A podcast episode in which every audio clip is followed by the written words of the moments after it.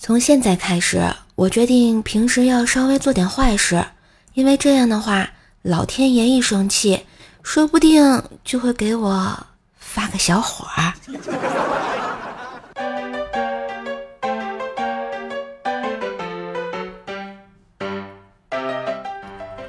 嗨，我亲爱的男朋友、女朋友们，大家好，欢迎收听月末也要加油，开心来听段子的周二糗事播报呀。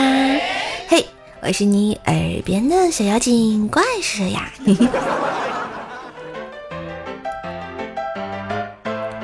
高考都考得怎么样啊？有没有非常的厉害啊？啊，现在是不是在为报志愿而烦恼啊？没关系，不要烦恼啊，总会报上的，加油，奥利给啊！小时候啊，我就觉得兽爸的大巴掌有一种魔力。电视机卡了吧，一巴掌拍过去，哎，好啦。哎，收音机卡了，一巴掌拍过去，哎，也好了。有一次呢，我脑袋卡了，数学只考了四十分。后来医生说：“小家伙，这是磕到什么地方啦？都有点轻微脑震荡啊。”哎，我不好啦。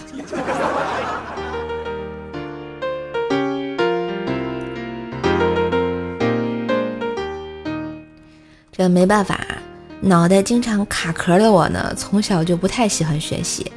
有一次啊，我中午吃了一个坏苹果，于是下午上课的时候吐了。老师呢让我回家休息，这让我学到了一个新技能啊！想出去玩的时候就抠喉咙，恶心呢就会呕吐。老师呢都会让我回家休息，屡试不爽啊！直到后来高中的一天，我又用了这种办法逃课。结果刚回到家，瘦妈直接给我一大耳光。老实交代，臭丫头，你是不是怀孕了？没有啊，妈。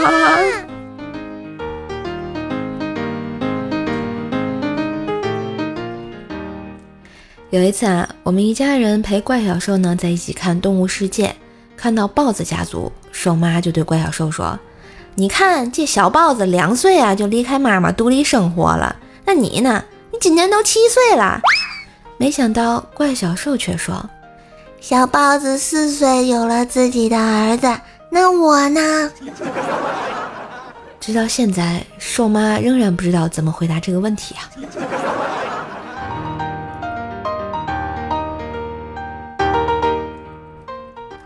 前段时间啊，有一次我去姥姥家玩，突然呢想吃榴莲，却又懒得出去买。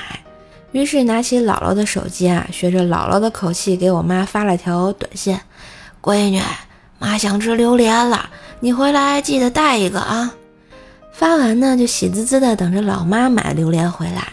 可没一会儿，我自己的电话响了，打开微信，只见老妈给我发来一条：“闺女，妈想吃榴莲了，你回来记得带一个啊。”这就是传说中。大懒知小懒的故事。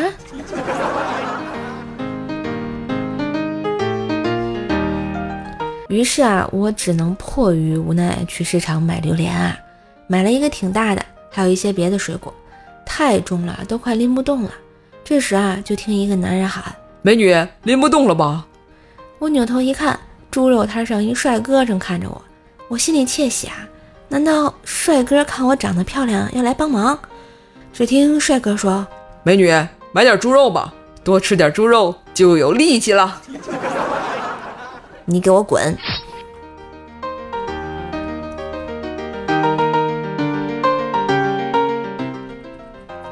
提起猪肉啊，我就想起了咱们薯条掌门。前几天呢，薯条去相亲，男生家里是开养猪场的，条呢一开始还不想见人家，见面后啊，发现这个男生跟想象的不一样。并不是那种五大三粗的男人，反而看起来很斯文，还很有礼貌。条呢，顿时对他有了好感。相亲后啊，回来不久，媒人打电话来，人家男生回话了，说对你非常满意，整个过程你都闷头吃，感觉你比猪好养活。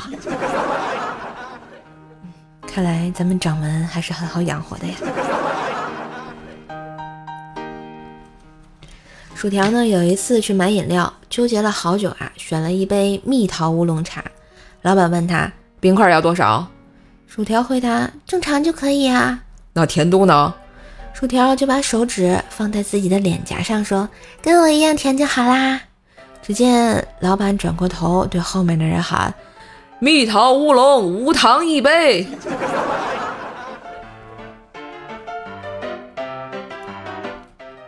薯条这妹子吧，总喜欢装柔弱。有一次啊，我们几个朋友一起去吃晚饭，突然呢停电了，条心血来潮想学下软妹子，靠着身边的一个帅哥说：“哥哥，这里好黑，我好害怕哦。”结果那哥们儿一把把他推开，说：“条，别装了，记得上次咱们一起去鬼屋，你一路上跟那些鬼握手，搞得跟领导下乡一样，跟谁不知道似的。”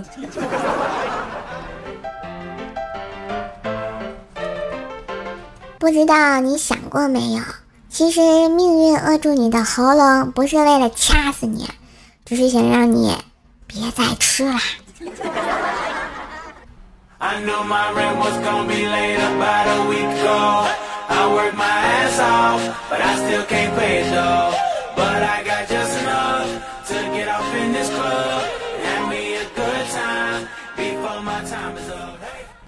话说啊，同事大黄当初刚认识自己老婆的时候，一直呢不敢表白。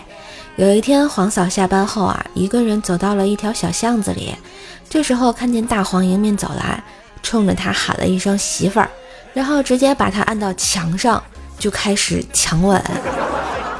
黄嫂挣扎着啊，刚准备把大黄推开，就被大黄抓住双手，还笑着在他耳边说道：“别动。”刚才一直跟在你后面那两个男人还没走远呢。过了一会儿，黄嫂呢在大黄的护送下，又尴尬又感激的回到了家。直到结婚的时候，黄嫂才发现那两个人是伴郎。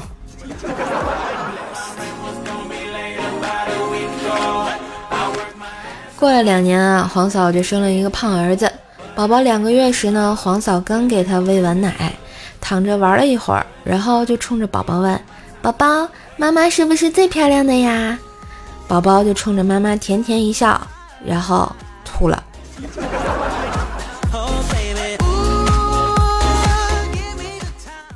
后来又过了几年啊，儿子长大，有一次大黄要出差，黄嫂带着儿子去机场送他。过了一会儿，大黄的飞机快起飞了，黄嫂呢就对儿子说：“跟爸爸再见吧，爸爸要登机啦。”儿子听完特别高兴地说：“太好啦，那我就是皇太子啦！”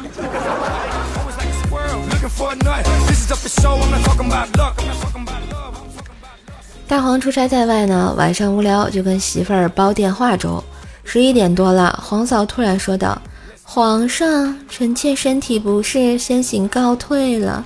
今晚翻别的妃子牌子吧。”大黄一听乐了，回道。真就你一个爱妃呀？黄嫂淡淡的冒出来一句：“不是还有左贵人和右贵人吗？他们可是陪了皇上三十多年呀。”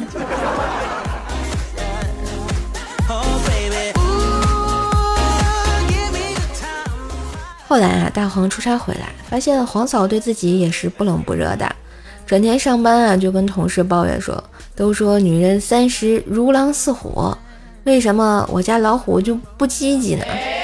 同事想了想说：“大黄呀，哪有什么岁月静好啊，肯定是有人在替你负重前行啊。”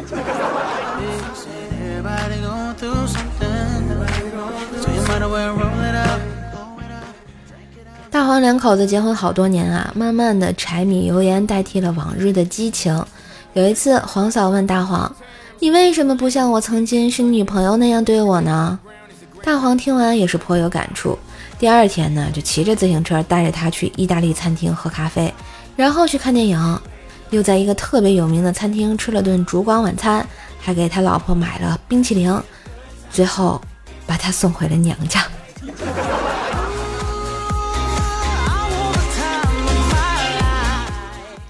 有一天晚上睡觉的时候啊，黄嫂突然把大黄摇醒，对他说：“老公，我做噩梦了。”大黄迷迷糊糊的问：“梦到了什么？”黄嫂说：“我梦到我们都变老了。老公，我可不希望你变老，你要一直年轻才行。”大黄心里啊有点小感动，就问他为什么不希望我变老呀？黄嫂解释道：“ 打老人多不好呀。”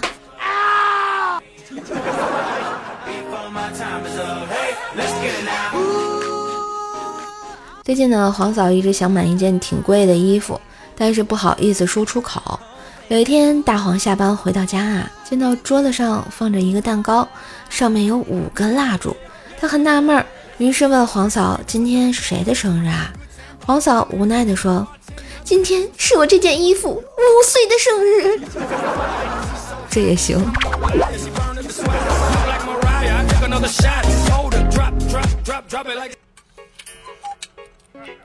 咦，现在几点了？Sorry，我忘了代表。我正在等人呢，我正在等一个神秘的人。嗨的旋律，欢迎回来，又是有点晚的周二糗事播报。喜欢瘦瘦的朋友可以关注一下我自己的段子专辑哦，《怪兽来了》天津兽的爆笑笑话，来收听更多更好玩的段子，就是在喜马拉雅上搜索“怪兽手”就可以关注到我啦。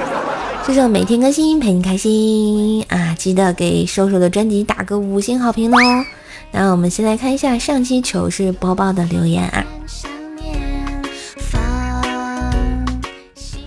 嗯，听友二九三六九九七七七说啊说啊，薯条姐姐都是举土豆的，要不你举个怪小兽？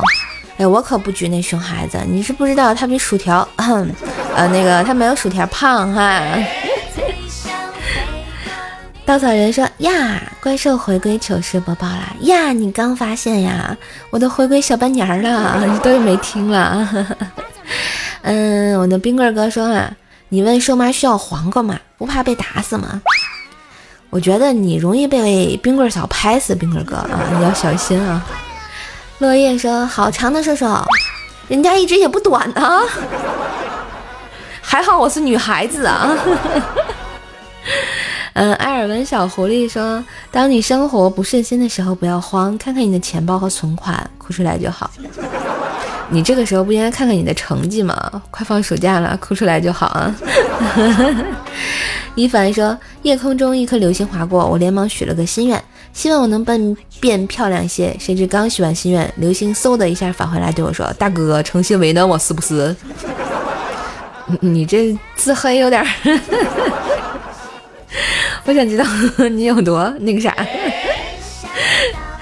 大流流星大哥都不待见了。”怪兽中心说：“我瞬间喜欢上了这个女孩子，这个女孩娶回家不知道有多有趣啊！虽然我不知道我不配，嗯，没关系，你总会娶到一个有趣的灵魂的啊！加油！”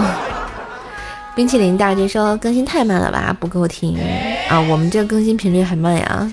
我的天哪，我感觉你们你们要把我折磨死了。”熊猫说：“射手是最污的巫妖王，感觉起码就是最污。”咋说话呢？我这么清纯，我什么时候污过，对吧？我这个人最一本正经播段子了。我先分享说：太极生两仪，两仪生四象，四象生八卦，八卦生万物，万物在听怪兽手说段子讲笑话。那我感觉我就厉害了啊，都成大地之兽了。嗯，下面还是我们家小叶子秦林叶说啊，和女友在饭店吃饭，他突然问啊，你怎么可以挖鼻孔呢？鼻屎就抹在桌子下面呢？我说哦，你怎么知道我抹了？啊，这是玻璃桌呀。叶子，你还能再恶心点吗？啊，我们上期糗事播报的沙发君是小英，是个靓女啊。哎呀，你是靓女是吗？那这期的沙发君会不会是是个帅哥？拭目以待啊。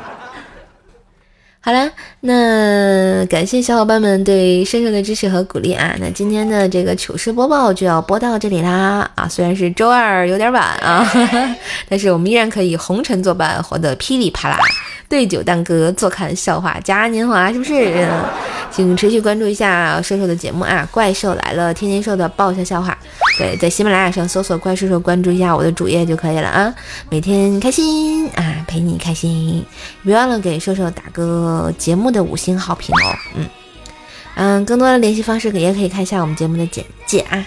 嗨，我是你家可爱的射手，让我们下期再见喽，拜拜。Tuesday, Wednesday, Thursday, Friday, Saturday.